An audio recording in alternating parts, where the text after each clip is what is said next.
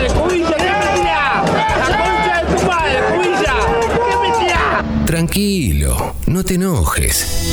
Modo Terapia, la sesión que te cambia la semana. Lunes a las 19 horas por Congo, con Sebastián Girona y Alejandra Dirázar. Ponete en modo terapia.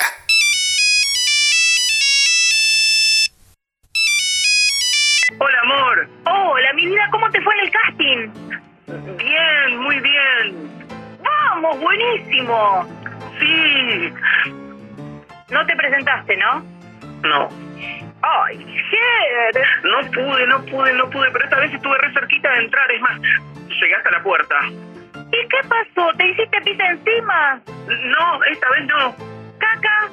¿Vomitaste? ¿Flema por los ojos? ¿Espuma blanca por la boca? No, no, no, no, no pasó nada escatológico. Flema por los ojos.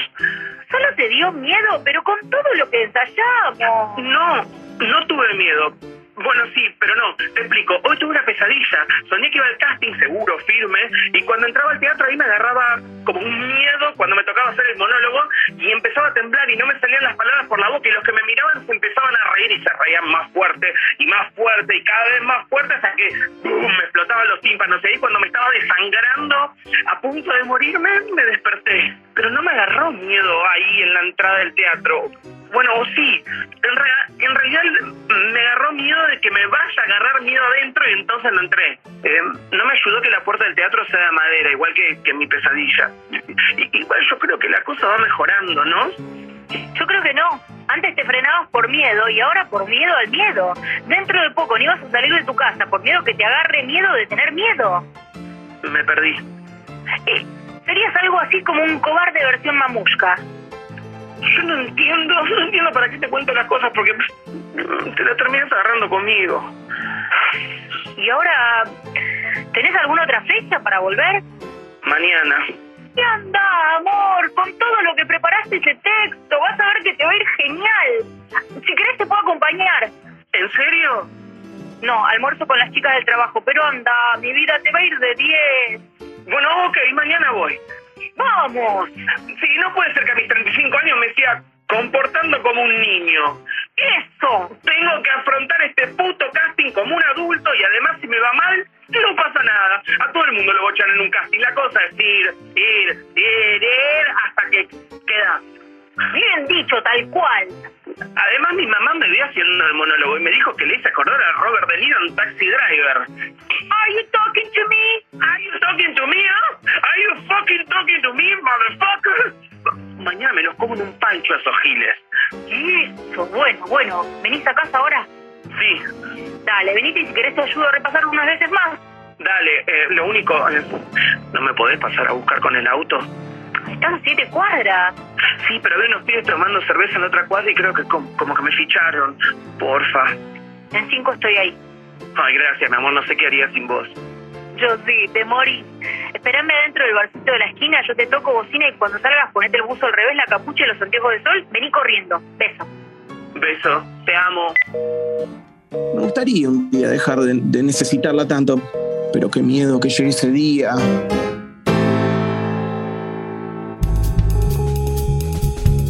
No hay persona que no los tenga. Algunos tienen muchos y por varios motivos, otros tienen pocos y en determinados momentos.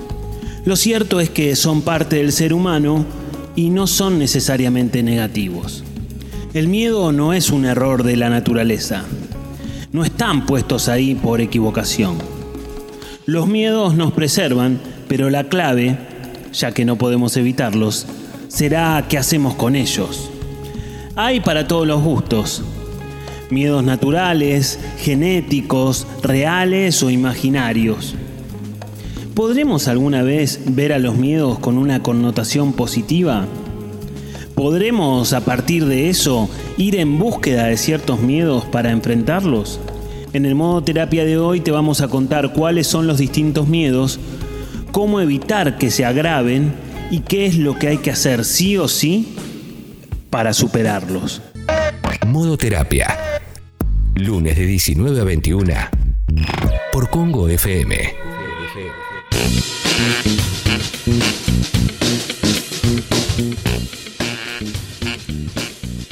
Hola a todos, bienvenidos a un nuevo programa de Modo Terapia, esta sesión que te cambia la semana, esta invitación a que paremos un poco la pelota y nos pongamos a pensar en qué andamos, cómo andamos, a qué cosas le estamos apuntando con nuestros deseos, qué, miedos nos frenan y qué cosas nos están pasando por nuestro mundo interno.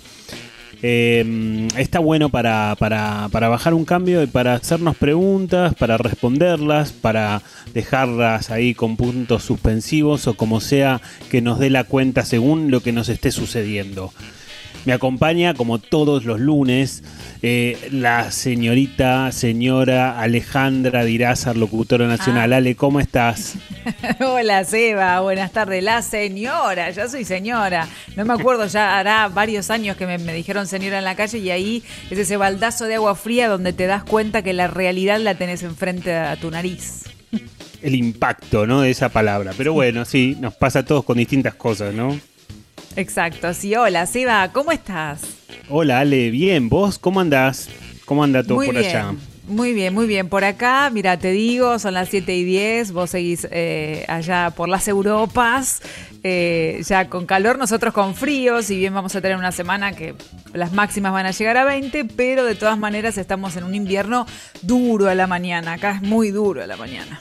Está fresco a la mañana. Sí, sí, sí. Bueno, acá hace calor y no, no, bueno, no, últimamente no tanto, pero sí está, está. Se siente, se siente el calor, se siente el verano. Te vamos a envidiar un poquito entonces. ¿Nosotros nos dejás que te envidiemos un poquito la temperatura?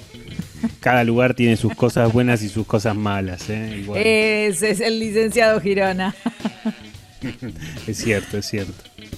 Bien, bueno, Ale, hoy nos toca hablar de un tema eh, que nos atraviesa a todos y es sumamente universal, ¿no? Es un sentimiento universal. Nadie puede decir que alguna vez no lo sintió o no lo tuvo o no lo experimentó. El que lo diga o la que lo diga, que nunca lo tuvo, claramente está mintiendo. Hoy nos toca hablar de los miedos. ¿Qué hacemos, Ale, con los miedos? Ay, nos amigamos, me parece, los reconocemos, nos acercamos un poquito, intentamos ver de dónde vienen, si son reales o no, si son imaginarios, si tienen un fundamento físico eh, tangible en la realidad o si tienen que ver con lo que pensamos nosotros acerca de, una situación, de una persona o de algo que sucede. Porque yo pensaba, ¿no? Digo, hay, hay tantos, vos también lo decías en tu editorial, eh, hay muchos tipos de miedo que vamos a ir hablándolos durante, durante el programa, pero, pero a veces hay, miedos que uno, uno tiene muy, muy, muy en lo profundo de uno y que, y que surgen muchas veces en terapia o que uno se da cuenta que tiene miedo a determinada situación por cómo va eligiendo cosas en la vida. ¿Se entiende? No es que es algo eh, fácil de explicar que uno dice, yo le tengo miedo a las alturas, le tengo miedo a la oscuridad. Hay miedos internos que están muy escondiditos y que haciendo un trabajo de conocernos y ver eh, qué es lo que creemos de nosotros, qué es lo que creemos de, de otras personas, de las situaciones, ahí van apareciendo y nos permiten encontrarnos con esos miedos cara a cara y ver qué podemos hacer con ellos. Sí, tal cual, Ale, exactamente. Comparto todo lo que decís. Vos sabés que me, hiciste acordar, yo le tengo miedo a las alturas. El fin de semana eh, tuve miedo a, a, distintos momentos a las alturas. Pero bueno, nada, hay cosas que ahí vamos a ver que hay algunos miedos reales, hay algunos miedos que son más genéticos o más biológicos, que es interesante también de pensar. Miedos a cosas concretas, a cosas imaginarias. Bueno, hay un sinfín de miedos, ¿no? Y está bueno poder pensarlo pensaba en todo lo que decías y pensaba también si alguna vez, porque viste que el miedo tiene mala prensa. Sí. El miedo, hablas de miedo, el miedoso es criticado también, viste, a veces la sociedad toma al, al, que tiene miedo como un flojo. Entonces, me parece que tiene una connotación muy negativa y pensaba si alguna vez, si alguna vez de acá a un tiempo podremos encontrar una connotación positiva. Y es más, mira lo que te voy a decir buscar de vez en cuando algo que te dé miedo para poder enfrentarlo. Pero bueno, por ahí lo mío es muy ambicioso. O, pero bueno, esta es vamos una de a poco, pista. Seba, pará, vamos de, de a poco, poco, vamos de a poco, sí, dale. Por supuesto, por supuesto. pero digamos, es como una pista de por dónde quizás vaya el modo terapia de hoy, ¿no? Y, y obviamente esperamos los mensajes, esperamos los audios, las experiencias, las cosas que nos cuentan los oyentes cada lunes, ¿no, Ale? Sí, con lo que estabas diciendo me hizo acordar que todos cuando somos chicos o, vemos ahora mismo, ¿no? Que por ahí a veces un adulto, el adulto responsable que esté con, con, el menor o la menor dice, dale, no seas miedoso, dale, no tengas miedo, dale. Como esto que vos decías, que tiene esta mala fama el miedo, esta mala prensa. Eh, pero que no podemos negarnos que todos vamos, vamos teniendo distintos tipos de miedos a lo largo de, de nuestra vida, ¿no es cierto? Sí, tal cual. Yo creo que son miedos a, distintas situaciones y quizás en cada época de nuestra vida aparecen miedos diferentes, ¿no? Em, creo que eso está bueno poder pensarlo. Lo que sí me parece que es interesante para poder arrancar, Ale, es poder pensar que los miedos son siempre naturales, siempre naturales. Y sobre todo cuando vos tenés que hacer algo o decidir algo que tiene cierta trascendencia, inevitablemente, inevitablemente va a venir con miedo. Yo siempre pongo el mismo ejemplo y lo hemos contado acá en modoterapia. ¿Viste cuando te compras una mesa para armar que te trae los tornillos, que te trae, no sé, te trae las instrucciones? Bueno, básicamente. rompecabezas eso. Claro, viste que te trae las cuatro patas, la parte de arriba, bueno, te trae todo instrucciones, todo bien aclarado, viste, todo para que no te equivoques. Bien, perfecto. Bueno, cuando tomamos una decisión de algo relativamente importante en nuestra vida, bueno, en el paquete de la decisión viene incorporado el miedo. O sea, no es algo que nosotros podamos elegir si viene o no viene. Va a venir, va a venir. Y está bueno ya partir de que va a venir. O sea, partir desde la idea de que va a estar incorporado, incluido. ¿Cómo se presentan estos miedos? Pueden ser con pensamientos, pueden ser con sensaciones, puede ser con algo acá en el pecho, puede ser con, eh, no sé, con malestar estomacal, intestinal. ¿De qué manera se, se, se, plasman en nuestra vida real los miedos cuando no los ponemos, no los podemos poner en palabras muchas veces? Sí, tal cual. Bueno, Ale, hay una parte que me parece sumamente interesante porque el miedo tiene mil disfraces diferentes. O sea, el miedo es como un, genio del disfraz, digamos, ¿no? Se, se, puede disfrazar de mil cosas distintas. A veces se va a disfrazar de alguna creencia determinada que te limita, cuando vos querés hacer algo y a veces se va a disfrazar en el cuerpo, como vos decías, un malestar estomacal o algún, no sé, algún malestar físico que te afecta justo antes que vos tengas que hacer algo, no sé, a veces aparece cuando tenés que rendir un examen, a veces aparece cuando tenés que ir a algún lugar en donde se espera algo de vos, algo más particular, bueno, está buenísimo ya a partir de la base de que el miedo va a estar, no podemos evitar el miedo. Viste que, viste que se piensa que el valiente no tiene miedo. No, al contrario, el valiente es el que tiene miedo y se la banca y lo enfrenta, básicamente. Ese, esa es una persona valiente. Em, y también está bueno pensar que se va a disfrazar de un montón de cosas distintas, ¿no? Entonces habrá que estar atento a los disfraces y a, cuál es la forma en que muta y se adapta para seguir existiendo. O sea, el miedo siempre busca un mismo objetivo, que es permanecer, sostenerse en el tiempo. Ese sería el, foco fundamental de, esa, de ese sentimiento universal. Me empiezan a surgir tres millones de preguntas, pero ya te las voy a ir haciendo de acá hasta las 9 de la noche. Tenemos un montón de mensajitos, Eva. Si querés, vamos a empezar con alguno de los mensajes, así podemos cumplir con todos. Mandanos el mensaje a través de la aplicación. Si te animás, mandanos el mensajito de voz, porque está bueno, así te escuchamos también con Sebas y, escuchamos tu voz al aire en el programa. Jorge dice: Los amo, chicos, son mis sesiones de los lunes. Con los miedos me pasa algo especial. Siento que antes era mucho más valiente y que el tiempo me hizo más cobarde. Antes los enfrentaba, ahora los esquivo. Bueno, Jorge, gracias primero por, por, por escuchar Moterapia, porque te guste tanto, ojalá te sirva también. Em, a, ver, em, me, entiendo el mensaje, obviamente, pero digo, muchas veces es al revés. ¿Viste? Como, como esta lógica de, bueno, antes no los enfrentaba, pero cuando los empecé a enfrentar, me di cuenta que enfrentándolos es la única manera en que desaparezcan los miedos, ¿no?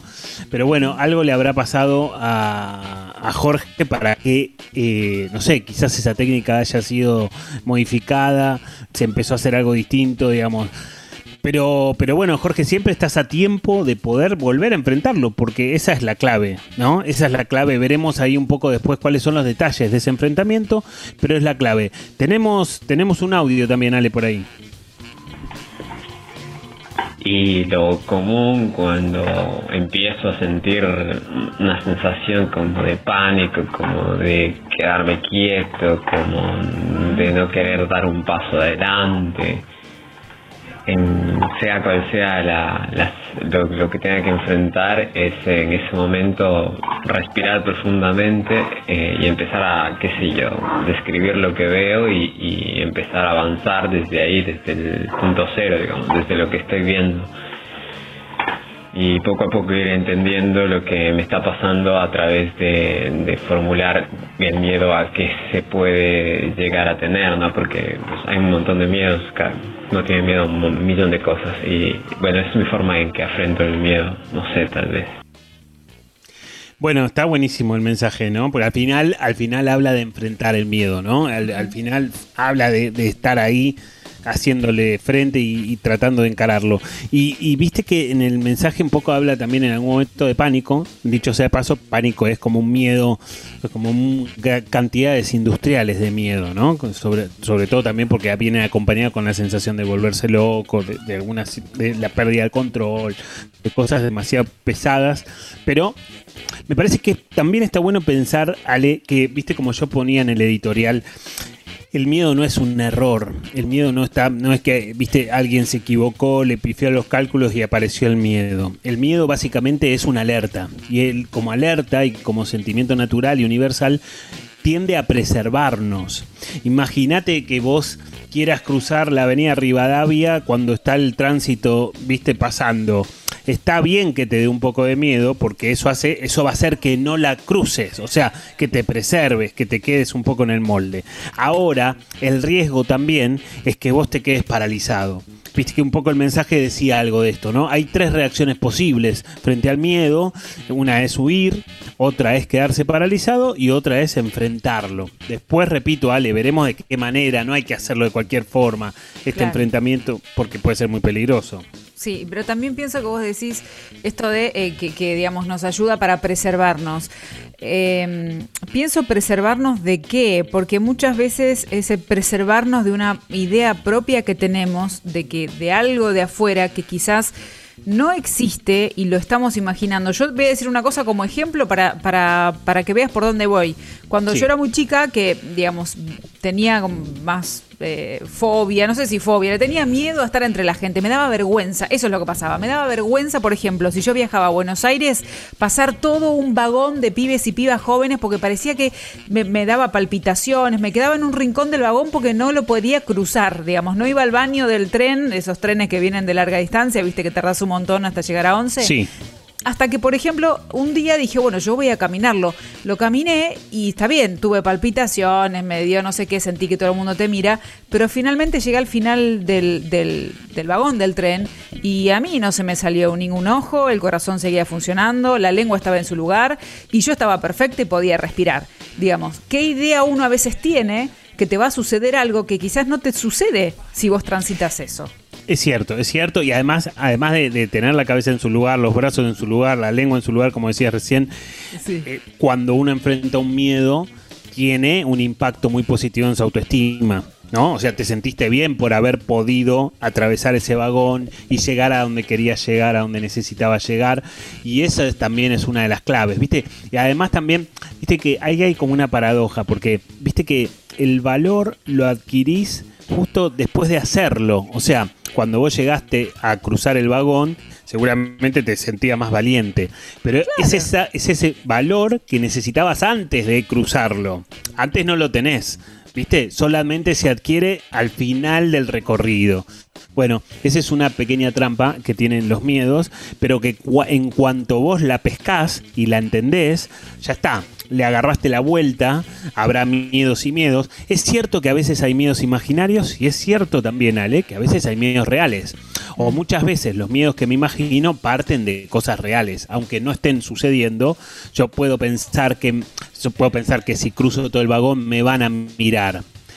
En todo caso, bueno, lo que yo te hubiera dicho en ese momento, antes de cruzar el vagón, te hubiera dicho, bueno, ¿y qué es lo peor que puede pasar? Y te van a mirar, sí, y te van a mirar, es más, si querés, te van a criticar, es más, si querés, se van a reír, no sé, lo peor, ¿qué es lo peor que puede llegar a pasar? Bueno, seguramente con todo eso que era lo peor, igual vos podías cruzar, igual podías seguir tu vida con todo eso de lo peor, de lo peor que podía llegar a suceder.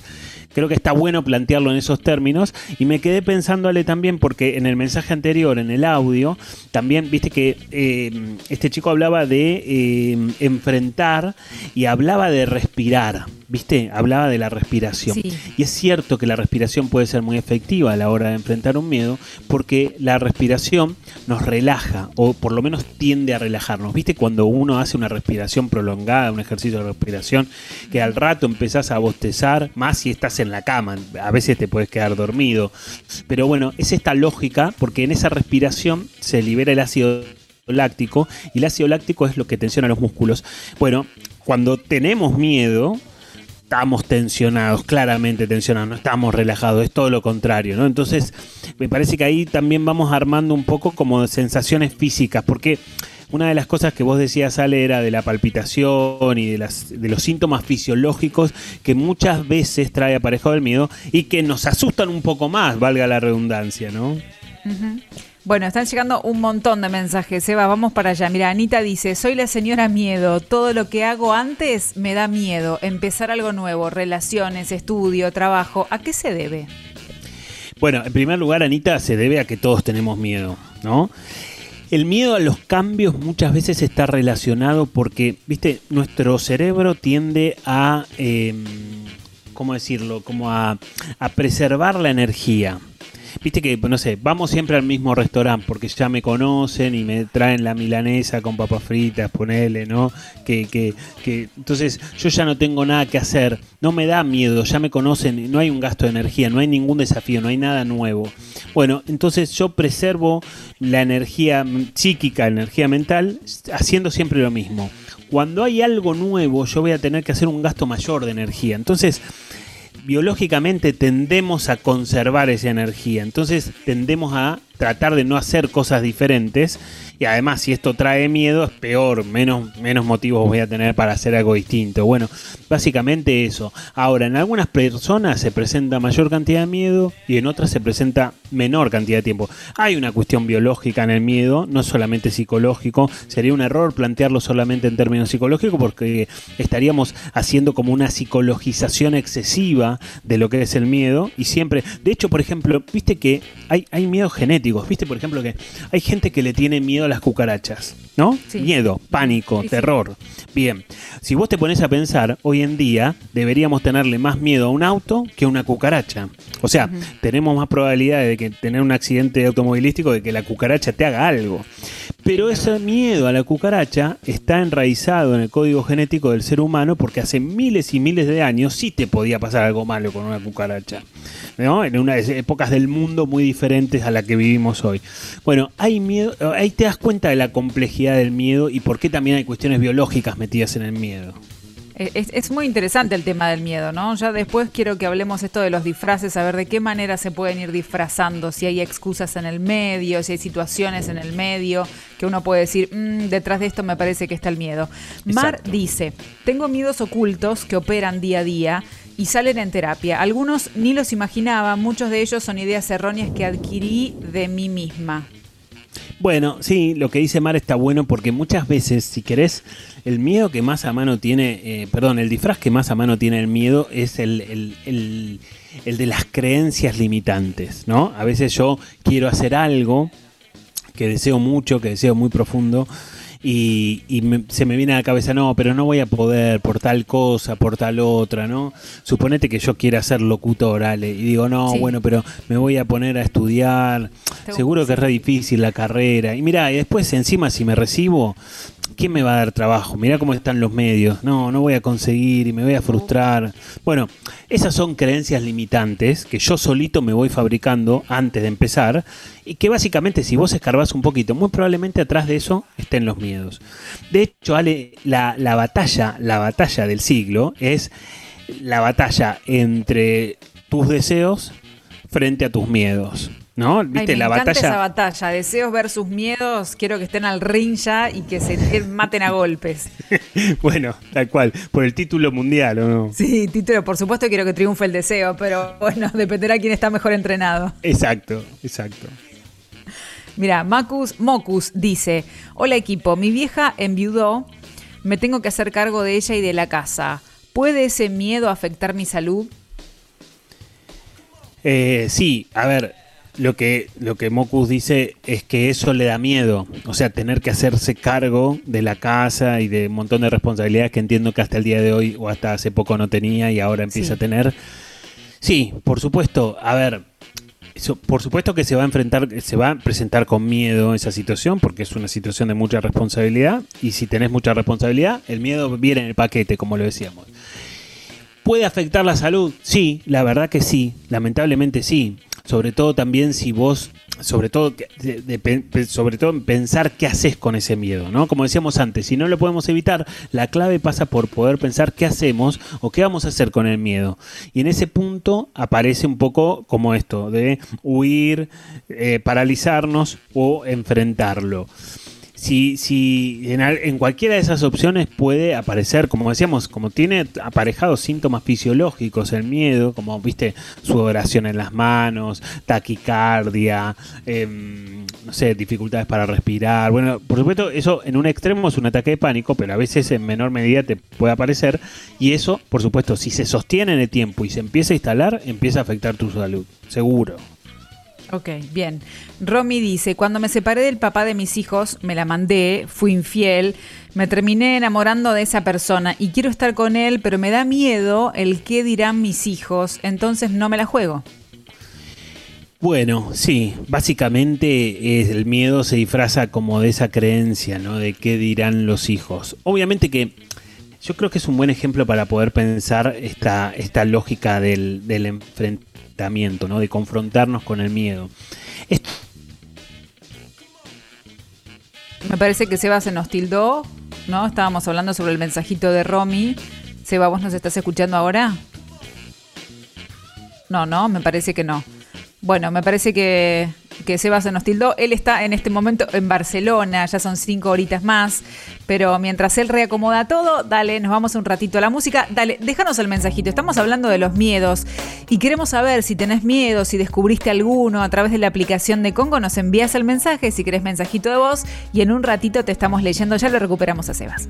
No, no me gusta, viste, que me verdugues en cámara. Yo no te verdugueo, papi. bueno, viste, vos venís a mi programa, quiero que te sientas bien. Bien, si no te bueno. sientes bien, te vas, no hay problema. Bueno, concretado la nota, me Pero no, no estábamos charlando bien. Que te vaya bien. Tranquilo, no te enojes. Modoterapia, la sesión que te cambia la semana. Lunes a las 19 horas por Congo, con Sebastián Girona y Alejandra Dirázar. Ponete en modo terapia.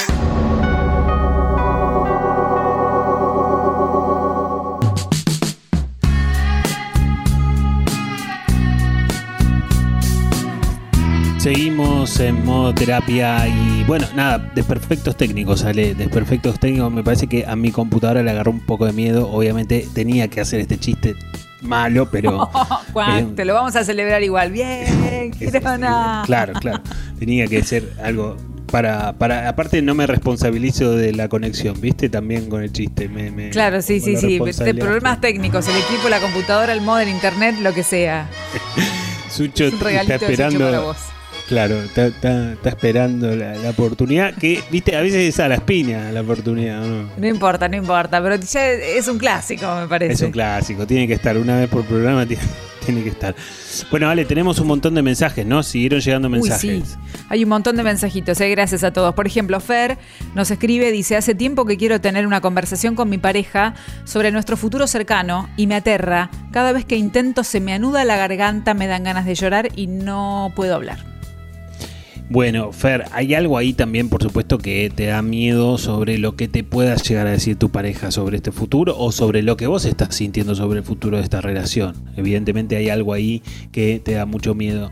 Yo creo que está bueno un poco, como recién hablábamos del ejemplo tuyo en el vagón del tren, Ale, pensar qué es lo peor que puede pasar.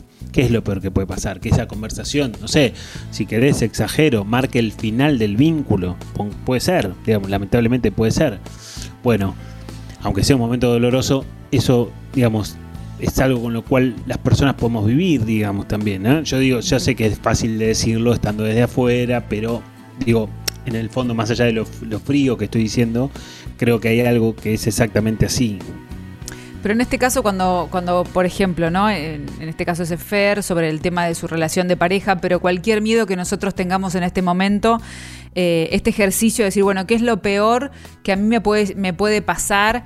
con este pensamiento que tengo, con este miedo, ¿qué es lo peor? ¿Qué sé yo? Suponete, eh, que la relación se termine, en este caso, como en otros tantos que quizás nos están escuchando y también les pasa lo mismo y, y no saben qué hacer. Bueno, eh, para muchos, esta respuesta de, y bueno, lo peor es que se termine, es casi, tiene un grado de incertidumbre. ¿Y qué hago entonces si esto se termina?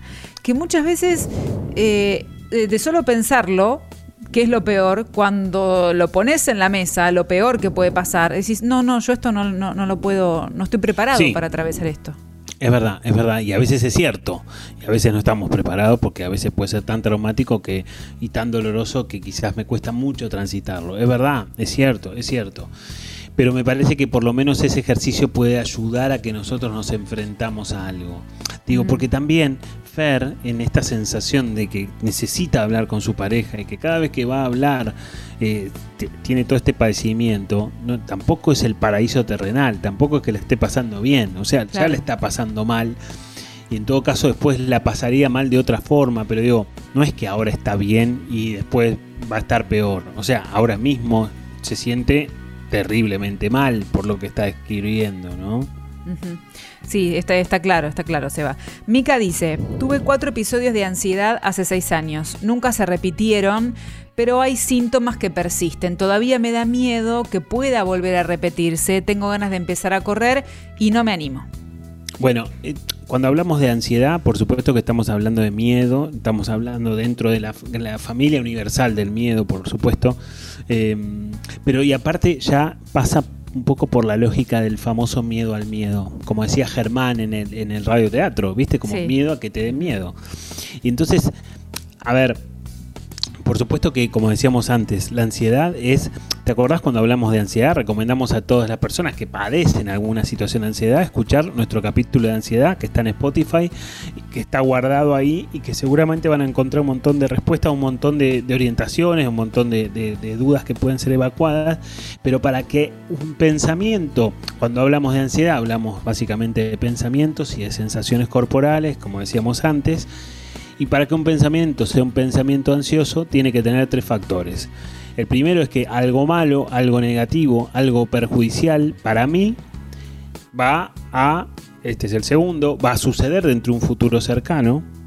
Y yo, este es, este es el tercero, yo no voy a saber qué hacer con eso. O sea, los recursos y las herramientas que habitualmente me sirven para resolver un montón de cosas en mi vida, justo en ese momento no me van a servir. Yo no digo que esto sea así, sino que esta es la fórmula del pensamiento ansioso, digamos. Algo malo me va a pasar dentro de un futuro cercano y no voy a saber qué hacer. Eh, no digo exactamente que la persona no va a saber qué hacer, sino que es lo que la persona piensa. Y a partir de eso, obviamente, te quedas detenido y te quedas paralizado muchas veces a partir de ese pensamiento. Bueno, esto que decía Mika tiene que ver con la ansiedad, digamos, ¿no? Y si vos sentís que, es algo parecido a lo que yo acabo de describir, lo que te pasa, y que a veces viene acompañado de sintomatología fisiológica, como lo que decíamos antes, bueno, en ese caso sí o sí es necesario hacer una consulta, sobre todo si vos sentís que te afecta significativamente tu vida cotidiana o si dejás de hacer cosas porque empezás a sentir esa- esas sensaciones y esos pensamientos. Bueno, en ese caso, obviamente, la consulta es lo más indicado. ¿no? Eso es señal de alarma, ¿no? Cuando ya te afecta en tu vida cotidiana, dejas de hacer cosas por eso, bueno, una alarma para actuar. Claramente, sí, sí, claramente. Pero para actuar de una manera determinada, ¿no? Haciendo una consulta Sí. con un profesional. Bien. Meli dice, ¿puede ser que el miedo se asocie a la inseguridad con uno mismo? En todos los ámbitos de mi vida, cuando siento miedo a no poder revertir una situación que no me hace bien, me alejo por miedo a sufrir. Bueno, es la famosa huida, ¿no? Alejarse es huir, básicamente. El miedo muchas veces tiene que ver con el apego, ¿no? Y el apego básicamente es algo que nos enseñan nuestros primeros, viste, siempre los padres se presentan en modo terapia, Sí, más sí. tarde o más temprano. Sí. Los padres se presentan en la psicología en general, es inevitable, estamos ¿Por qué será, armados. Y sí, estamos empapados de nuestros padres. A mí me encanta esa figura del empapado porque el, que el empapado está mojado de pies a cabeza y nosotros estamos como influidos de pies a cabeza por nuestros padres con las cosas buenas que tienen y con las cosas malas también es inevitable. Una vez lo leí en un texto de la facultad, empapados de no sé qué, pero en relación a algo psicológico y me quedó grabado y me parece que es una buena figura para poder pensarlo de esa manera. Y los padres nos enseñan a, a- a, digamos, a partir de cómo se relacionan ellos con nosotros, nos enseñan a configurar ciertos tipos de apego. Y a partir de Ajá. ahí yo me voy a, voy a replicar ese apego con los objetos de mi vida, entendiendo por objetos cualquier cosa. O sea, puede ser un objeto material, literalmente, no sé, mi celular, o también puede ser mi pareja. Pensando, se, se- se plantea de esta manera, es medio teórico lo que digo, pero es como un objeto también, un objeto amoroso en ese sentido. Claro, pero digo, sí, sí. yo voy a tener, voy a replicar el mismo apego que me dieron mis padres con las cosas que estén involucradas en mi vida. Y hay apegos más, eh, seguros y apegos más inseguros. A partir de eso voy a tener todo el tiempo es- esa lógica guiando mis vínculos o mis relaciones con objetos o mis relaciones con grupos o con personas o con lo que sea, trabajos, amigos, familia, pareja, hijos, bueno, lo que se les ocurra. Básicamente hay algo de esto que está involucrado. De hecho, muchas veces sale lo que nosotros tenemos miedo, es a perder, perder algo.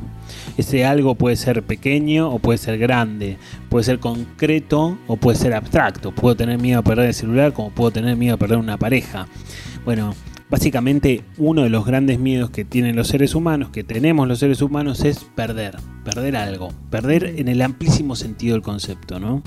Ok, ya que mencionaste a los, a los padres por ahí al pasar, como quien no quiere la cosa y que estamos empapados, por supuesto, eh, puede que un padre, una madre, bueno, el adulto que siempre me gusta decir a mí, ¿no? El adulto responsable del niño o la niña, eh, viste que hay personas que tienen miedo a, uy, no, no hagas esto por a ver si te pasa. Como son muy miedosos de salir a la vida y a la hora que de los chicos empiezan a salir solos, a tomar su primer colectivo, a ir a hacer la primera compra, te vas al supermercado de la vuelta, a veces eh, sus propios miedos puede que se los pasen a los chicos, de lo digamos como en bandejitas casi servido o no. Sí, puede, puede que seguro, Ale, sí, puede que seguro. De hecho, hay muchos padres, esto que vos decís es- se llama sobreprotección, digamos, ¿no? Mm. Cuando vos so- proteges a tu hijo más de lo que tu hijo necesita ser protegido, lo estás sobreprotegiendo. Y a partir de ahí, eh, se- los miedos se enseñan en ese sentido, ¿no? Los miedos se enseñan. Cuando vos le decís a un chico, tené cuidado con esto, tené cuidado con lo otro, tené cuidado con el colectivo, tené cuidado al cruzar la calle, Oh. con, con esto, ¿no? vos le Ah, estás poco. dando un mensaje a tu hijo. ¿Y sabes cuál es ese mensaje? Que el mundo es un lugar peligroso, únicamente peligroso. O sea, sabemos que en el mundo hay peligros, pero el mensaje, también sabemos que hay cosas maravillosas en el mundo, pero el mensaje es que solamente hay peligros. Y muchas veces los hijos sobreprotegidos en la infancia tienen amplísimas probabilidades de tener un trastorno de ansiedad en su etapa adulta, en su vida adulta. Y eso ya pone las cosas en otro lugar, ¿no? Digo, para la responsabilidad de cada padre, si sentís que sos un padre que le está transmitiendo muchos miedos a tu hijo, está bueno pensarlo desde ese lugar. No es un chiste, no es una pavada, no es decir, ay, qué miedoso que soy o qué miedosa que soy, sino que eso tiene consecuencias psicológicas para tu hijo bastante importantes. Está buenísimo tenerlo presente. Y está bueno decirte que si estás escuchando el programa y alguno, por casualidad, alguno de todos los temas que tratamos te incitan a conversar terapia, eso está buenísimo porque te va a ayudar y a pesar de las distancias, la cuarentena, podés comenzar de manera remota. ¿Cómo podés hacer? Porque Seba tiene un equipo de profesionales súper preparados, listos para ayudarte. Es tan simple para contactarte, tenés que mandar un mail equipo gmail.com equipo gmail.com y Seba te hace la entrevista de admisión. Sí, Ale, está buenísimo. La verdad que eh, llegan muchas consultas al equipo, mucha gente que escucha modo terapia, otra gente que se re- recomienda el equipo, que por suerte en boca a boca también está, está la recomendación y está buenísimo. Y, y yo hago la entrevista de admisión, vengo un poco atrasado con las entrevistas de admisión, pero las hago y, por eso me atraso, porque las quiero hacer yo, obviamente. Así que está bueno, si sentís que hay algo que te genera algún motivo de consulta, está bueno. A veces también en la entrevista de admisión podemos decir, no, la verdad que quizás lo que te está pasando no amerita tanto una consulta, para eso también sirve una entrevista de admisión y a veces, por supuesto, por sobre todas las cosas, sirve para direccionar a la persona con el terapeuta más indicado, por lo menos de este equipo, ¿no? Eh, así que si tenés alguna duda o algo que sentís que te está pasando, está bueno escribir al mail. Equipo Sebastián Girona arroba gmail.com y ahí podés directamente quitarte todas las dudas que tengas. ¡Silencio!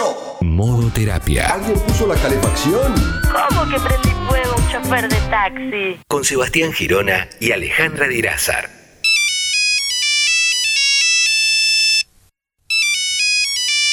Hola, amor. Si no entraste, ni me hables. Entré. ¿Y cómo te fue? Y estaba Rodrigo de la Serna audicionando, así que decidí que lo mejor era retirarme con el honor intacto. ¿Cómo? Y sí, por ahora vengo manteniendo el invicto en rechazos y alguna parte de mi ser me dice que lo mejor es que todo siga así. Es como ir a probarte un club y que te toque después de Messi. Yo no te lo puedo creer. Bueno, perdón, amor, ya lo sé, tengo que superar el miedo al rechazo. Y, ya lo pensé, le voy a escribir un, un, mail a Seba Girona para que me recomiende algún psicólogo o psicóloga de su equipo. No, sos un pelotudo. Bueno, igual creo que, que... Bueno, creo que lo del casting era un tema mío, no sé si es para que te enojes tanto. Lo tenía Rodrigo de la Serna siete cuadras de casa y no se te ocurrió decírmelo antes. Me dejaste llamar un día que no querías salir del baño porque viste una mini lagartija en el pasillo y no se te ocurre llamarme para que me vayas a sacar una foto con el amor de mi vida. ¿No era yo? Necesitaba una foto con él y vos lo sabías. ¿Cómo no me avisaste? Yo cuando la vi a Dolores Ponti en el chino te dije. Sí, es cierto, perdón. Eh, quizás con el miedo de la situación no se me ocurrió. Bueno, ¿hay otro día que hagas el casting? Mañana. ¿Vas a ir? Debería, ¿no? Yo creo que sí. Ok, ok. Bien, cuando llegues a casa trata de no hablarme por un par de horas que voy a estar llorando en la bañera. Ok. Beso. Beso. Pues yo no sé qué le dio a ese de la Serna que no tenga yo. Y talento, seguridad, facha, autoestima. Me doy. Modo terapia. La sesión que te cambia la semana. Lunes a las 19 horas por Congo con Sebastián Girona y Alejandra Dirázar.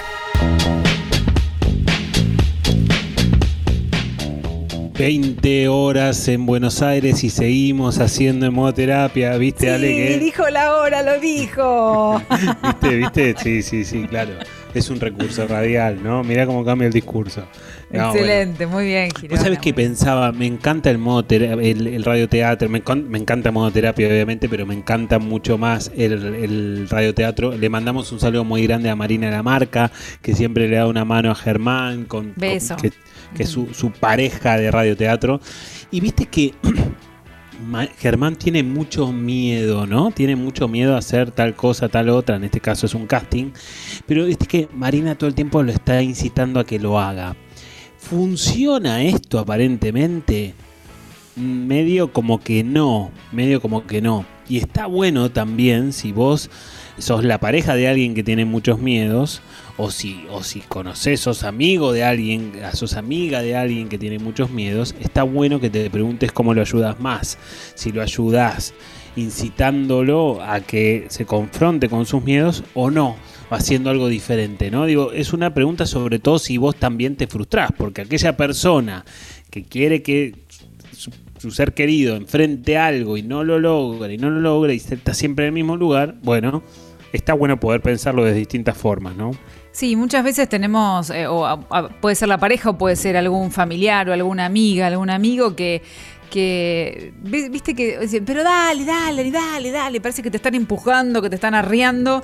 Y a veces quizás arrebatamos un proceso nuestro eh, o, no estamos listos y, quizás esa experiencia nos termina eh, haciendo retroceder unos casilleros y nosotros íbamos avanzando pasito a pasito con ese miedo. No sé, lo estoy pensando recién ahora, ¿no? Quizás la experiencia del ir porque alguien te empujó en el sentido de que nos están incitando todo el tiempo y bueno, bueno, lo hago, pero quizás no estoy tan preparada para eso eso es cierto, es como que corres el riesgo de, arrebatar un proceso, ¿viste? De, acelerar un proceso, pero, pero cuando falta tiempo de maduración. En el caso de Germán y estos miedos del casting y demás, que es válido para cualquier otro miedo, cuando ya está muy instalado, quizás ya no es un proceso, ¿viste? Cuando ya el miedo, y el miedo en vez de un proceso es una forma de vida o es una estrategia de afrontamiento entonces ahí está bueno poder ver qué hace el otro, ¿no? En qué, en qué posición se ubica el otro. Sí. Doctor Girona, levanto la mano porque tengo consulta. Ahora, en esto puede ser, por ejemplo, que uno diga, en este caso Germán, eh, que ya esté acostumbrado y que él espere de él eso, porque Germán es así, como si no lo hace no es Germán, ¿se entiende? Si Germán nos llama diciendo, ay, pero, pero tengo miedo, y como, bueno, yo soy esto, así que se espera esto de mí también. Eh, sí, claro, pero, pero no te hace bien, ¿no? No te hace bien. En todo caso, esto que soy yo no me hace bien a mí y de rebote, si querés, no le hace bien al que está al lado mío, pero, pero sobre todas las cosas no me hace bien a mí. Digo, está bueno pensarlo un poco también desde ese lado. Porque viste que el yo soy esto es como, es como un sinónimo más amigable de decir, bueno, es así, ¿viste? No hay forma de cambiarlo. Esto es así. Esto tómalo, déjalo si querés para ser un poco más antipático, digo, pero bueno, yo soy así, ¿viste? Esto, esta frase que muchas veces se dicen las parejas en alguna pelea, bueno, yo soy así, no lo voy a cambiar. O sea, si no te, gusta, andate, claro. en la puerta. Me, me, parece que está, si, si lo pensás desde ese lugar, es un poco más complicado esto de, bueno, esto es así. Tenemos, tenemos por ahí un audio. Hola, ¿qué tal? Buenas noches. Sí, ese es el problema que tengo con lo que sería mi pareja, la crianza de los chicos, que ella es extremadamente miedosa y siento que le mete miedo a todo, a todo, a todo.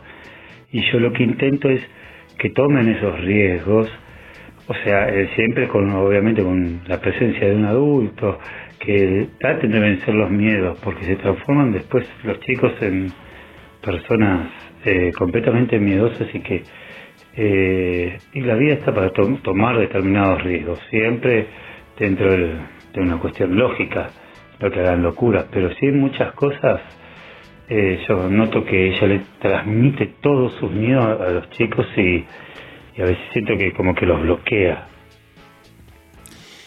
Bueno, sí, tal cual, tal cual. Y le, y le, decimos al oyente que mañana, mañana a la mañana, Sucho muy amablemente sube nuestro capítulo, nuestro programa lo sube a Spotify y le decimos que se lo pase a su pareja, a la mamá de los chicos, porque me parece que está bueno que ella lo pueda escuchar de alguien que no sea él y que también que lo pueda escuchar diciendo no diciéndoselo a ella exclusivamente, es como en este programa, también eh, está, está la lógica de, poder escuchar algo que no es directamente dicho para ella, sino que es una, lógica en general.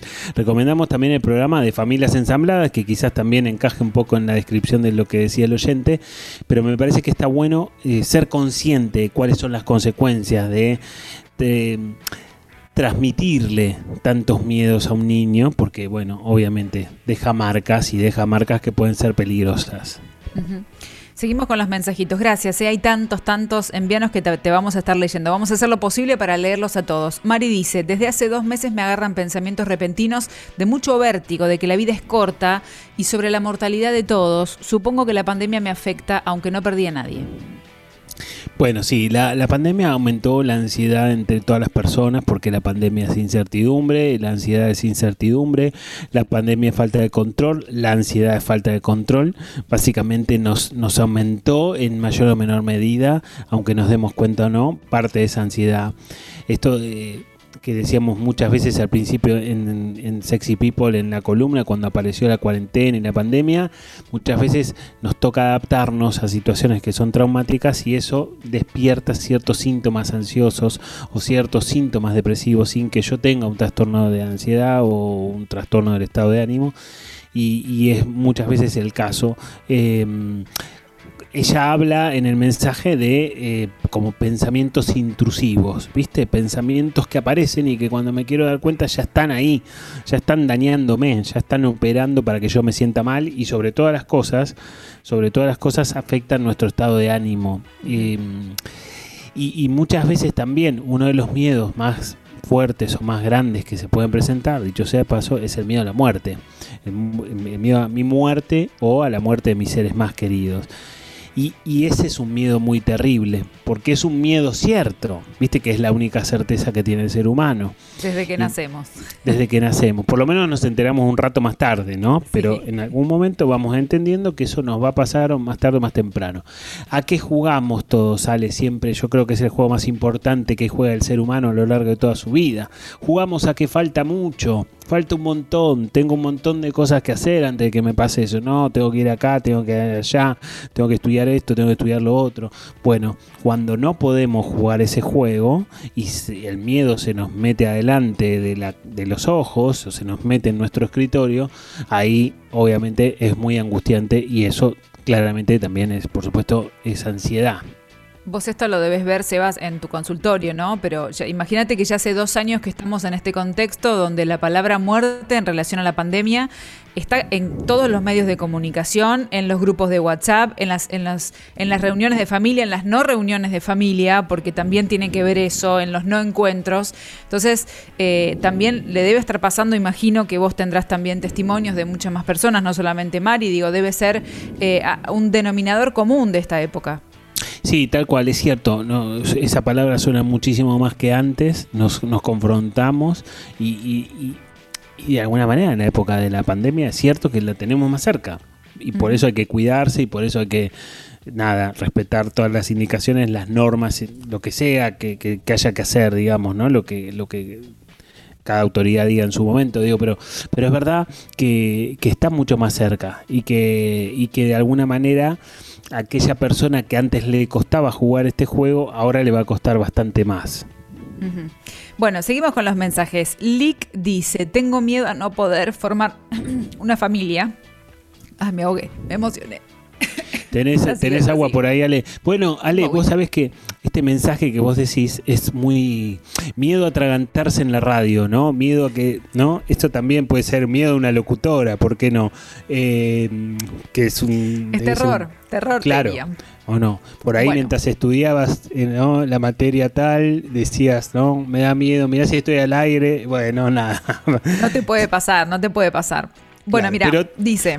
Te, habrá pasado ya varias veces. Sí, un montón de veces. Imagínate que en 15, 17 años de radio de todos los días en algún momento te pasa. Pero, ya después te terminás riendo. Y bueno, ¿qué va a pasar? Soy una humana, me suceden estas cosas también. Así, es así.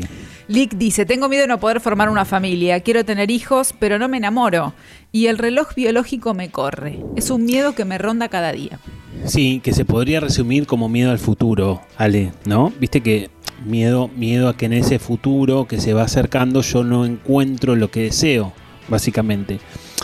Habrá que ver qué cosas le están pasando a ella, hay varios factores, ¿no? Digo, muchas veces por la estructura de los mensajes siempre faltan algunos datos que, pueden ser muy necesarios, pero, pero sobre todas las cosas creo que una de las cosas más terribles que nos pueden pasar es tenerle miedo a algo que todavía no ocurrió y tener la certeza de que va a ocurrir, aunque yo no sé si va a ocurrir pero creer y estar convencido de que va a ocurrir, lo que yo no quiero que ocurra. ¿Vos eh, qué opinás de esas teorías? Eh, ya imagino casi tu respuesta, pero no importa, te lo voy a hacer igual, porque viste que circula mucho esto de, eh, bueno, pero si vos estás con este pensamiento te lo vas a instalar, no llames a este pensamiento, si vos crees que esta es la única opción, va a ser lo que suceda, como una, especie de pensamiento casi que creador de la realidad. Sí, a ver, yo creo que en, parte es así y en parte es así, eh, teóricamente, de la teoría cognitiva conductual que habla del poder de los pensamientos, habla de lo que no son inocos los pensamientos, habla de las profecías autocumplidas y a veces podemos terminar, digamos, haciendo cosas para que eso que no quiero que pase ocurra. Bueno, de la mano de todas esas cuestiones es cierto. Eh, hay una frase en la terapia cognitiva conductual que dice que si vos crees que va a suceder o si crees que no va a suceder, siempre, absolutamente siempre estás en lo cierto. tiene que ver con lo que vos decías. Ok. Y con, y con esta lógica de que lo que creemos lo creamos, ¿no? También. Y, y- y ahí te da, te, da, te da una pauta de lo relevante que es nuestros pensamientos, ¿no? Viste que, Ale, muchas veces, em, muchas veces hablamos con nosotros mismos. Em, es más, nosotros mismos son, es, es- yo mismo es la persona con la cual más voy a hablar durante toda mi vida.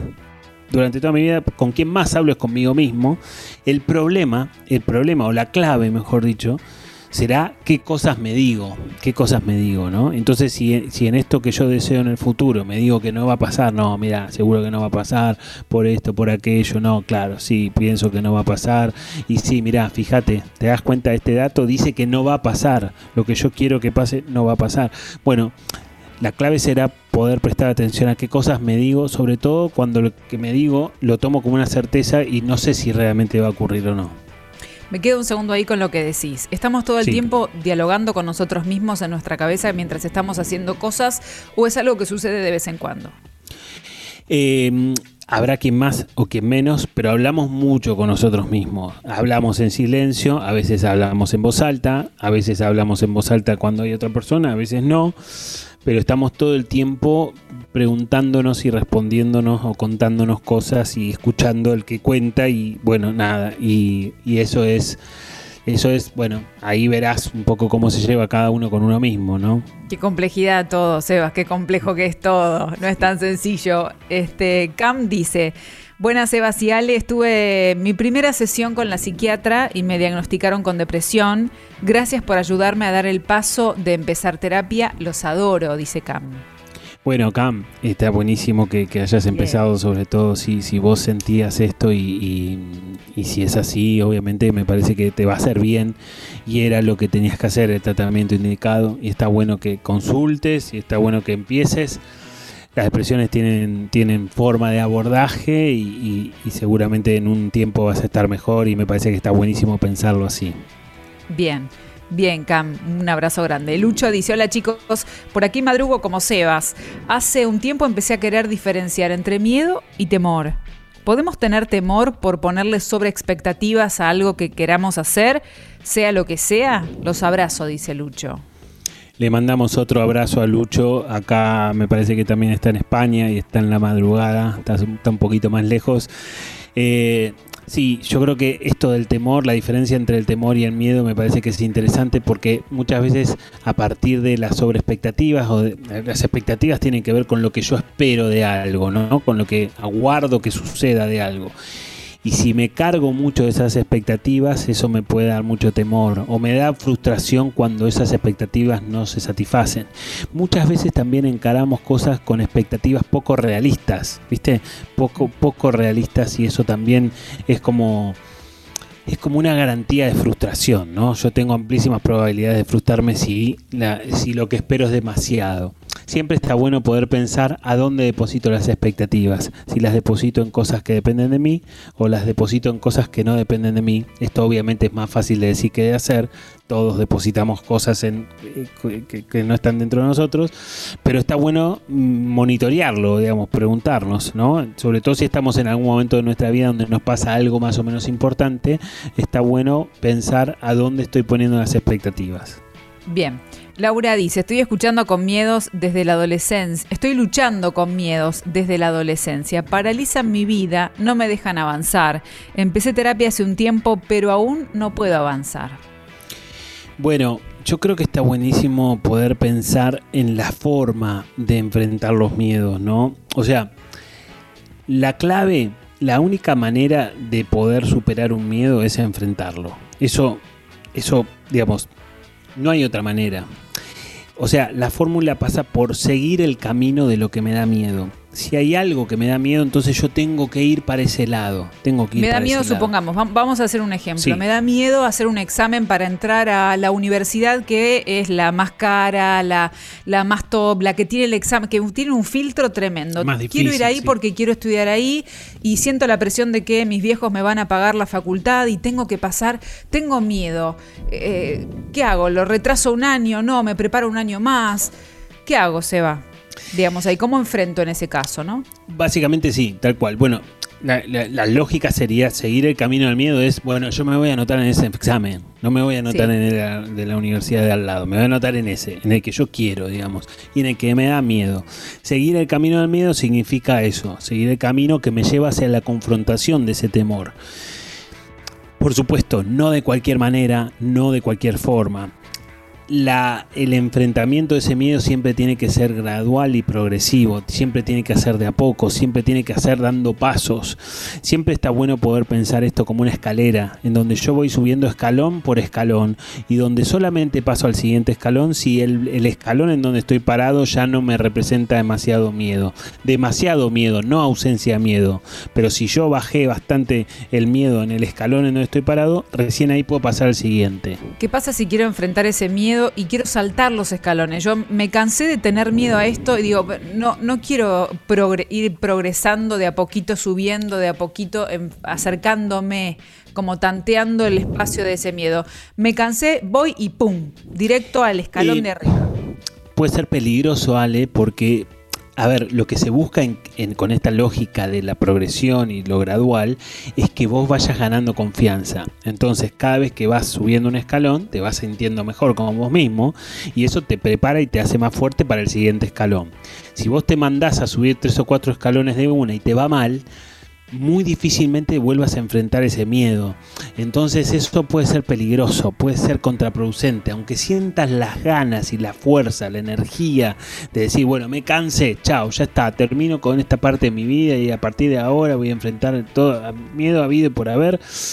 Bueno, puede ser riesgoso. Me parece que siempre es mejor eh, ser ir de a poco, ir gradualmente enfrentando miedos, sobre todo también si tu historia tiene que ver con muchos miedos, entonces con más razón aún será aconsejable poder hacerlo de a poquito, ¿viste? Paso a paso. Está bien. Fiel oyente en la app dice, chicos, cuando me ofrecen tener otro puesto en mi oficina, siempre pasa algo que me hace rechazarlo. ¿Eso es un miedo oculto? ¿Habrá algo disfrazado? Yo quiero crecer, pero siempre pasa algo.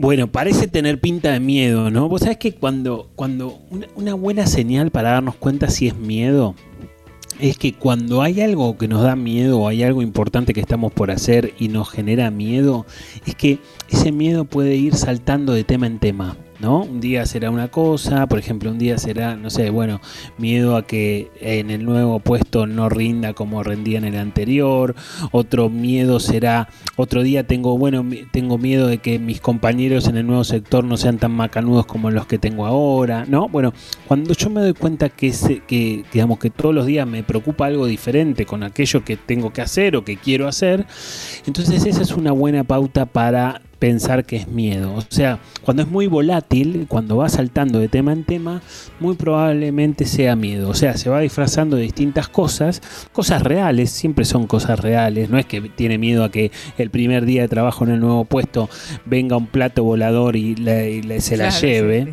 Obviamente Sí, los miedos no suelen presentarse de esa manera. Eh, siempre se, se, se encajan en, en realidades lógicas o se encubren en realidades lógicas. Bueno, pero está bueno tener esa pauta, ¿no? Digamos, si vos sentís que todos los días te preocupa algo distinto, entonces será más miedo que otra cosa, ¿no?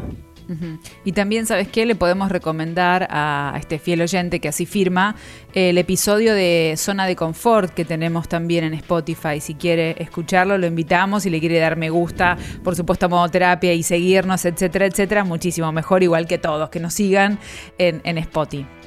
Tal cual, sí, sí, sí, sí. Recomendamos, recomendamos porque es, es, es beneficioso para la salud mental de la gente seguir a modo terapia en Spotify, ¿no? Sí, Ale? de la gente de modo terapia, sobre todo. Exactamente, sí, sí, exactamente. Bueno, Seba, escúchame. eh, les vamos a contar a todos los oyentes que están escuchando el programa. Si estos temas que estamos tratando te incitan a comenzar terapia, bueno, está buenísimo porque te va a ayudar. Y a pesar de la pandemia, la cuarentena, la distancia, podés comenzar de manera remota porque Seba tiene un equipo de profesionales que están súper preparados, listos para ayudarte. ¿Cómo podés hacer para contactarte? Mira qué simple que es. Mandas un mail equiposebastiangirona.gmail.com equiposebastiangirona.gmail.com y Seba te hace la entrevista de admisión. Bueno, sí, Ale, está buenísimo. Yo creo que una de las virtudes más importantes del equipo es que hay distintos enfoques. Viste que acá en modoterapia no, no somos psicoanalistas solamente, o no somos de la terapia cognitiva conductual únicamente, o no somos de la gesta únicamente. Bueno, la misma lógica está planteada dentro del equipo y en el equipo hay distintos enfoques, entendiendo que cada enfoque tiene un montón de cosas valiosas para ofrecerle a la psicología y a las personas que consultan, ¿no? En todo caso, la admisión resulta ser un paso importante para poder pensar cuál va a ser el mejor enfoque según lo que le pasa a esa persona. Y eso obviamente tiene, tiene algo que, que, termina siendo valioso, que termina siendo bastante importante a la hora de no pifiar con la derivación. Seba, nosotros ahora nos vamos a hacer una canción. En un rato tenemos más mensajes. Envíanos a través de la aplicación. ¿Te preparaste un cafecito? Ahora, ahora voy, ahora voy. ¡Silencio! Modo terapia. ¿Alguien puso la calefacción? ¿Cómo que prendí fuego un chofer de taxi? Con Sebastián Girona y Alejandra Dirázar. Seguimos en este modo terapia hablando sobre miedos y hablando sobre peligros, ¿no? También y sus variantes. Y hablando de esto, Ale, viene una parte y una sección que a vos te, te gusta mucho y te encanta. Sí, a mí me encanta, pero no sé, la palabra peligro vos la relacionaste con mi momento Massachusetts. ¿Te parece que es un peligro para, para este momento? Es cierto que últimamente venís con una campaña muy, muy prolija y muy prometedora, ¿eh? Sí, pero sí. bueno, se puede pasar, puede, puede ocurrir, ¿o no, Ale? Sí, momento Massachusetts porque viste que uno a veces lee diferentes estudios de universidades del mundo que se dedican a plantear diferentes temas que investigan y llegan a conclusiones incomprobables, siempre decimos, pero por eso lo, lo ponemos aquí, ese momento Massachusetts. Yo sé que vos querés hacer una aclaración ahora de la evidencia científica. Por supuesto, modoterapia está a favor de la evidencia científica, pero es cierto, es cierto que hay veces hay, que hay estudios medio falopa que dejan Sí. mucho que desear y ahí se mete Massachusetts, ¿no? Ahí se mete Massachusetts, acá estoy yo. Tengo unos títulos, a ver qué te parece. Por supuesto relacionados con el miedo, porque hoy estamos hablando de eso. El primer título que te voy a decir es, según un estudio de la revista Psychology Today, los cuatro miedos básicos de los cuales nacen casi todos el resto de nuestros temores son cuatro miedos básicos A que son, tendría que ser la raíz del resto de los miedos, según A esta ver. revista de Psicología Hoy. Primero es el miedo a la muerte. Sí. El segundo miedo que dicen es el pérdida de autonomía, a ser inmovilizados, paralizados, restringidos, sometidos, atrapados. Sí. El tercero es el miedo a la soledad. Dice que está totalmente contrapuesto al anterior, ¿no? Este miedo se relaciona con el pánico al abandono, al rechazo, a sentirnos despreciados. Y el Sí. cuarto y último miedo, que vendría a ser como el básico, según esta revista, son daños y perjuicios al ego, es decir, miedos a sentirnos humillados, pasar vergüenza o cualquier otra situación de profunda desaprobación. Ese sería como el paquete básico de miedos, ¿no? El que, que Sí, es el tenemos combo todos. que viene. Claro, es el, que, el básico que tenemos todos incorporados, a ese le agregamos cada uno de los miedos más particulares. Poner el aderezo que quieras después, pero Claro. este es la- lo básico que te viene, Tal la base. Bueno, sí, sí. Suena bien, Ale, suena bien, ¿eh? porque miedo a la muerte, dijiste, miedo a la soledad, miedo a perder autonomía, que es miedo a perder como control, ¿no? Control sobre uno mismo y miedo a que se dañe nuestra autoestima, nuestro ego, obviamente, quien no ha tenido, ¿no? Viste cuando vos decís, me da miedo al rechazo, miedo a quedar mal, miedo a no saber, miedo a no servir, miedo al ridículo, tiene que ver con todas estas cosas, ¿no? Son como un montón de pequeños miedos que están englobados en nuestro miedo a nuestro ego. De hecho, nuestro ego es algo que queremos proteger y a veces queremos agrandar demasiado, pero también es cierto. 1 a 0 contundente, Dirazar. Disculpame, Girona. Sigo con el número 2 a ver si logro, logro la victoria. Un Dale. estudio revela que el 60% de los millennials latinoamericanos temen cumplir sus sueños, tienen temor a la hora de poder llevar adelante sus sueños.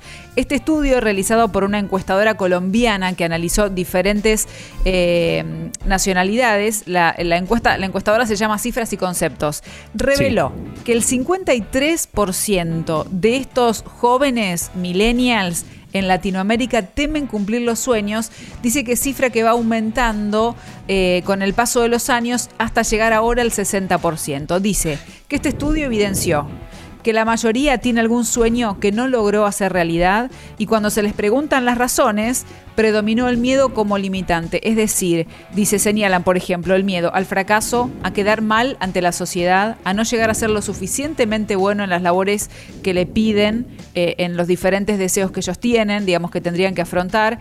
Y entre los motivos para no cumplir sus sueños, destacaron que se debe a no tener dinero, algunos recursos insuficientes o falta de tiempo. Pero el 60% dice que no logra, por diferentes tipos de miedos, lograr sus sueños. Hay una parte que me parece media, media dudosa, que hay una parte, Que la de la parte jugada falopa, ¿no? Esa. que es media dudosa, que el 60% de los millennials latinoamericanos, esa parte ahí medio como que me suena media extraña, digamos, Sí. como, ¿no? Ah. Pero digo, pero pará, hay una parte que me parece que es bastante contundente que tiene que ver con la lógica de que si, si, uno, si uno mira a su alrededor, creo que no todas las personas pueden cumplir sus sueños. O es más, creo que eh, hay un mínimo de personas que logra cumplir sus sueños. Hay que ver después qué sueña cada uno, cuáles son los deseos de cada uno, etcétera, digamos.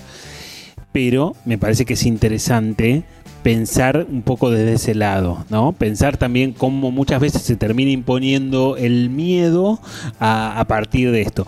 Pero bueno, ¿sabes qué? Esta es media dudosa la jugada y No. ¿sabes qué? También pensaba, como Massachusetts tiene 3, si vos haces un 2 a 0, ya no hay forma de remontar. Entonces vamos al 1 a 1, ¿vale? Para ponerle suspenso.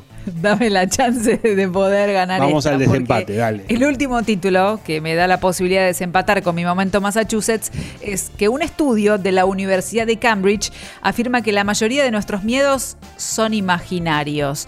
Porque, espera, no te adelantes, Sí. porque se estudiaron a más de 3.000 adultos y se les preguntó cuáles eran sus miedos más persistentes a lo largo de los años. Y el resultado arroja que de esos 3.000, el 75%, hablando de esos miedos, termina reconociendo que en verdad esos miedos no tenían sustento, que sus pensamientos eran más grandes que la realidad concreta. Y dan algunos de esos ejemplos de miedos compartidos. Por ejemplo, miedo a no funcionar en un puesto laboral que aún no se está en ese puesto. Y otro ejemplo, miedo a no ser suficiente para lograr metas grandes, metas que están en proceso, que todavía son objetivos. Es decir, la mayoría, el 75% de ellos, afirman que los miedos son imaginarios. Y hay, una parte que me parece sumamente interesante, Ale, del, del estudio, de lo que vos estás diciendo, que tiene que ver con esta lógica de que nuestra cabeza, viste, nuestra cabeza tiene como una lupa, una lupa distorsionadora que agranda constantemente miedos reales y pasados por nuestra cabeza y especialmente al- de noche, de noche, esos miedos se vuelven gigantescos, aterradores. De noche y solos pensando en, los que en lo que nos da miedo, se distorsiona todo. Y esa lupa hace que vos consigas el 2 a 1 sobre la hora y con un y con una jugada bastante elaborada y la verdad que me parece que, que está muy bien, ¿eh? que está Te muy voy a bien. terminar convenciendo de este momento Massachusetts y te van a gustar todos los estudios de las diferentes universidades del mundo. Me parece muy bien. Massachusetts contundente, ¿eh? contundente y sólido. En un ratito seguimos. Dale. ¡Silencio! Modo terapia. ¿Alguien puso la calefacción? ¿Cómo que prendí fuego un chofer de taxi? Con Sebastián Girona y Alejandra Dirázar.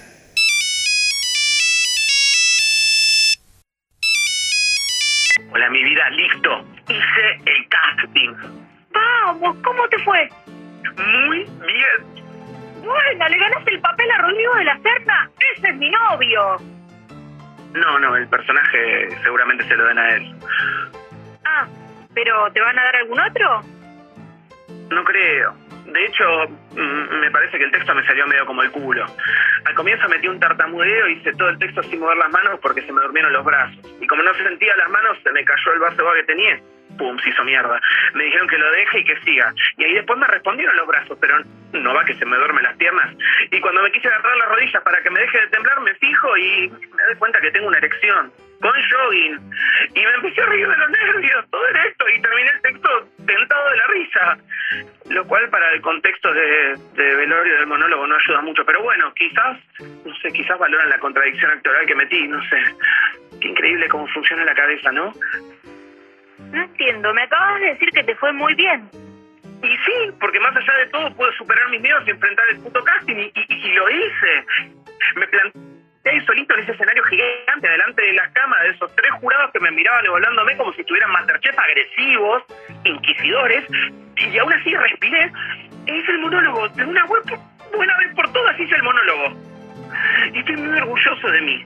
Me sentí valiente por primera vez en mi vida y eso, eso no me lo quita nadie. Cuando me iba, hasta me dijeron que cualquier cosa me llamaban. Así que, ¿quién te dice? ¿No es? Em, amor, ¿estás ahí? ¿Mi vida? Uy, se le cortó. O me cortó. O me cortó por- porque le parezco un pelotudo y, y- ay, me quiere dejar. ¿A qué mierda se le ocurrió poner ocupas en Netflix? Modo terapia. La sesión que te cambia la semana. Lunes a las 19 horas por Congo con Sebastián Girona y Alejandra Dirázar.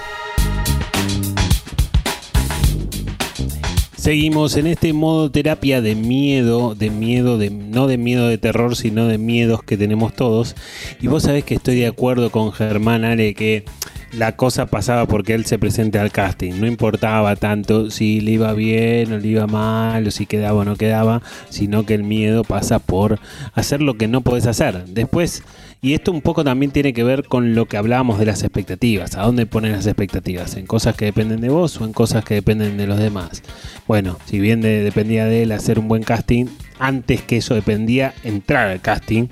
La próxima seguramente va a poder entrar y hacer un casting mejor que, de que lo que hizo el otro día. Vamos, y Germán. ahí nos encontramos con la dureza de Marina, ¿no? Que le cortó Sí. el teléfono, que no sé si colaboró mucho con ese corte. Pero Marina bueno. está un poquito inflada ya las que tejedis, me parece, Sí. ¿no?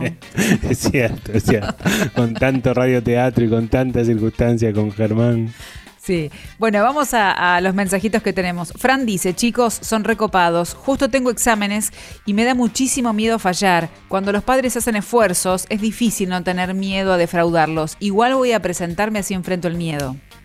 Sí, yo está buenísimo el mensaje, Fran, pero yo sabes que creo que vos los defraudarías si no estudiás. Básicamente, los defraudarías si estarías boludeando en vez de estar estudiando cuando tus padres te pagan una facultad.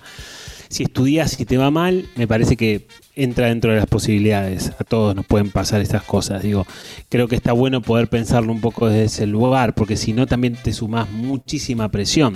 No solamente tenés que estudiar, sino que además siempre te tiene que ir bien. Y de esta lógica, esa presión seguramente no va a colaborar con tus miedos, sino que los va a agravar o te va a ir, te va a hacer ir por lo menos un poco más tensionado y seguramente que no, esa tensión no va a colaborar con tu mejor rendimiento por eso está bueno poder pensar, bueno, creo que, que- que también se- esto se desprende de la lógica de em, valorar el resultado final o valorar el camino, ¿no? El- el- el- la, forma de transitar el camino hacia ese examen. Bueno, me parece que es, es valorar el esfuerzo y no tanto el resultado, lo que nosotros proponemos desde acá de modo terapia. Me parece que está bueno pensarlo un poco de ese lugar y ojalá que sirva para que te presentes. Mucha suerte en el examen, dicho sea de paso, obviamente. Sí, que te vaya muy bien, Fran. Después contanos. Diega dice, el miedo al compromiso es real porque no puedo comprometerme con nadie, con nada. Es un problema en mi vida, lo sufro. Por supuesto que es real, es un miedo emocional. Miedo emocional que tendrá que ver con muchas cosas, con parte de nuestra historia, con parte de la historia de Diego, con lo que sea. Me parece que sí, por supuesto. Viste que nosotros tenemos miedos físicos, por ejemplo, no sé, podemos tener miedo que nos asalten, pero también podemos tener miedos emocionales. Y estos miedos emocionales tienen que ver con esto. En este caso, con un compromiso sentimental, en donde yo tengo miedo y me doy cuenta, o me, me doy cuenta que por lo menos me cuesta comprometerme con otra persona, me cuesta abrirme, me cuesta generar intimidad más allá del encuentro sexual, sino que intimidad eh, psicológica, ¿no? Poder contar mis cosas, mi vida privada, mi vida íntima. Bueno, sí, son miedos emocionales. Hoy nos terminamos dando cuenta que hay miles de miedos diferentes o miles de disfraces diferentes para un mismo miedo, ¿no? Como decíamos al principio. Qué difícil descubrirlos. bueno, calculo que de todas maneras eh, los miedos van cambiando, ¿no? Ya lo habíamos dicho a lo largo de los tiempos, de acuerdo a, las etapas que estamos viviendo, a las decisiones que tenemos que ir tomando, de acuerdo a lo que vamos afrontando en la vida. Supongo que todo eso va, va generando distintos tipos de miedos. Eh, y bueno, lo interesante es en este caso, bueno, Diego dice, ¿no? Reconoce, tengo miedo a esto y, lo sufro y me perjudica en la vida. Bueno, ya, ya da un paso por lo menos para saber para dónde tiene que ir o qué hacer. Sí, Ale, vos sabés que muchas veces, no digo que siempre, eh, pero varias veces en la vida todo es miedo hasta que se demuestre lo contrario. ¿eh? ¿En serio? Y, yo creo que sí. No, no quiero generalizar, no quiero hacer como una generalización excesiva, pero esta, esta frase aplica para muchas circunstancias de la vida. Sí.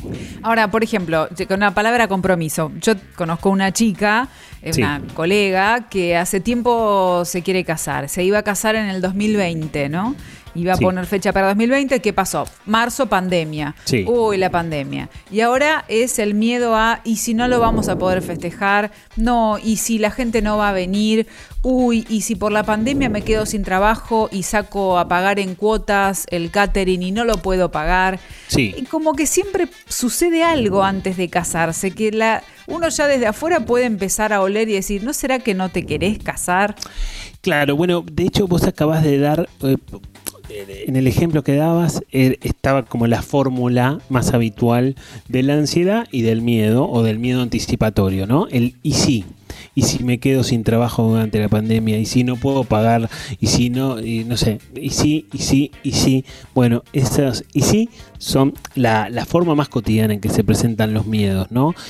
Yo me estoy imaginando algo que todavía no ocurrió y por lo cual estoy modificando mis decisiones, por lo que todavía no ocurrió, pero pienso que va a ocurrir. Bueno, básicamente es miedo y me parece que está bueno pensarlo. A veces nos olvidamos, pero está bueno como una frase de pensar que todo es miedo hasta que se demuestre lo contrario. No digo que aplica para todo, obviamente, porque no, sería generalizar demasiado, reducir mucho las cosas, pero a veces, varias veces, me parece que si lo pensás desde ese lugar, te vas a encontrar con varias respuestas. Rocío en Instagram dice, soy grande y le tengo miedo a los fantasmas. Bueno, a veces podemos arrastrar en nuestra etapa de adulto algunos miedos que son más infantiles, ¿viste? Puede haber miedo a la oscuridad. Los niños atraviesan una etapa de su vida donde son naturales los terrores nocturnos, eso es verdad. Y a veces me parece que en determinadas circunstancias se pueden arrastrar o pueden permanecer, se terminan como instalando miedos que eh, a priori pertenecen más a otra etapa de la vida. Eh, a priori digo esto. ¿Qué hacemos con eso si, si pertenecen a otra etapa de la vida? Bueno, básicamente yo creo que está bueno revisar algo con todo eso, ¿no? Revisar algo. Yo siempre recomiendo terapia porque es la herramienta que creo que es más eficiente. No debe ser la única, por supuesto, pero digo, está bueno revisar qué cosas te pasaron en tu infancia si vos sentís que arrastrás. Si lo que digo es correcto, por ahí le pasa otra cosa, ¿no? Pero, pero si sentís que arrastrás un miedo de tu infancia, quizás está bueno poder pensar y revisar qué te pasó en aquel momento para poder hacer algo en tu vida adulta o de adulta con lo que está sucediendo hoy, ¿no? Porque siempre que podemos hacer algo, modificar nuestras cosas, es en nuestra vida adulta, no es en el pasado, es en el presente y está bueno a veces entender de dónde vienen las cosas para actuar en el presente. Ok. Caro también en Instagram dice, le tengo mucho miedo al futuro, al porvenir. Bueno, tal cual, cuando vos hablabas del ICI, siempre el ICI está en el futuro. ¿Viste? No hay un ICI que esté en el presente o en el pasado. ¿Viste? Que decías, y si me quedo sin trabajo durante la pandemia, por mm. ejemplo, eso está en el futuro. Será un futuro cercano, pero ese es el futuro. Pero lo que pasa, Seba, también es que son interminables los ICI. Si nos ponemos a hacer una lista de ICI, puede suceder cualquier cosa, muchas situaciones. Hay el ICI, puntos suspensivos, tenemos de acá hasta mañana para completar y completar y completar. Hay que ver entonces, quizás empezar a pensar de manera estratégica cuáles son los ICI que no me perjudican tanto o si son necesarios pensar tantos ICI.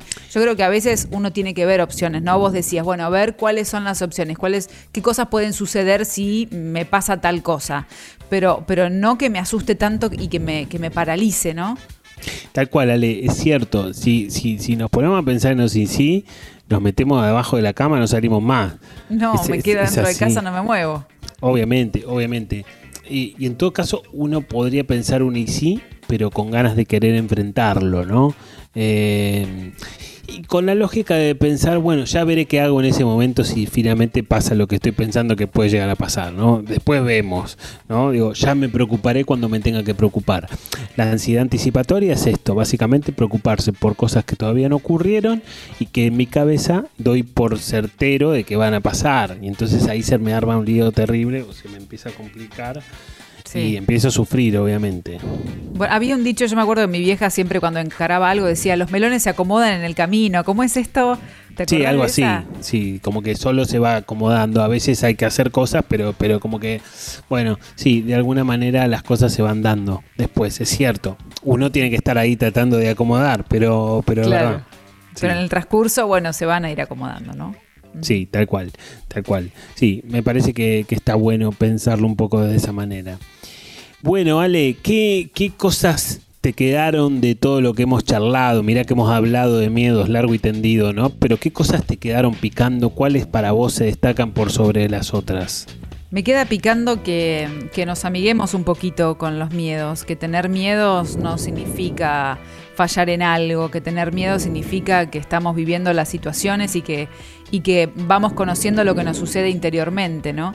Y, acercarnos a ver de qué se trata y ponernos a, bucear. Siempre nosotros en modo terapia hablamos de trabajarnos. Eh, trabajar y trabajarnos, que es fundamental. Así que eh, me llevo la idea esta que, vos dijiste, ¿no? Que eh, se disfrazan los miedos. Así que afilar un poquito el oído para escucharnos, escuchar nuestros pensamientos, nuestros diálogos internos, saber qué, qué situaciones nos generan miedos y qué nos pasa con esos miedos. Eh, pensarnos y, tenernos paciencia, contemplación y, necesita tiempo todo, ¿no? Me parece.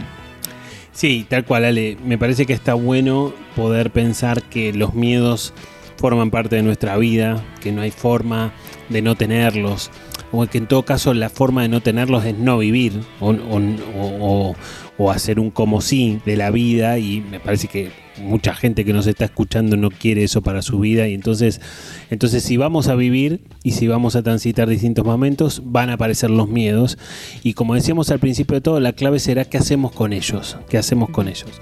Yo quiero dejar este mensaje, me parece que la parte más importante de este modo de terapia debería ser eh, eh, lo, contundente de la estrategia de enfrentar los miedos. Por supuesto, como lo hemos dicho a lo largo del programa, no de cualquier forma ni de cualquier manera, sino gradualmente y de a poco, pero siempre tratando de ir hacia adelante, siguiendo el camino del miedo. A veces iré más rápido, a veces iré más despacio, pero siempre está bueno que no abandonemos ese camino, que no seamos evasivos a la hora de poder pensar los miedos, porque los miedos no se resuelven si yo me rajo para otro lado, permanecen ahí, siguen en el mismo lugar. Y más tarde, más temprano, si lo que hay del otro lado del miedo lo deseo mucho, lo voy a tener que atravesar. Y además también, Ale, cuando nosotros vamos enfrentando esos miedos, vamos fortaleciéndonos y le vamos agarrando la mano, ¿viste? Y vamos diciendo, ah, bueno, pero al final esto hay que, había que enfrentarlo nomás, ¿viste? Y después se evaporan los miedos y yo me vuelvo un poco más fuerte, como hablábamos al principio con, el ejemplo de, de tu tren, Ale. Eh, creo que eso está buenísimo para que quede picando como mensaje general. Eh, y esto que decíamos también, una persona valiente no es una persona que no tenga miedos, es una persona que tiene miedos y los enfrenta. Creo que ese es el valor y eso es eh, algo que nos debería quedar a todas. Aquellas personas que dicen que no le tienen miedo a nada o están mintiendo o están medios locos, así que no le daría demasiada bola. Es un signo de salud tener miedo en determinados momentos y es un signo de mayor salud mental aún poder enfrentarlos. Así que eso estaría genial que quede, que quede picando para, este cierre de, de este modo terapia sobre miedos.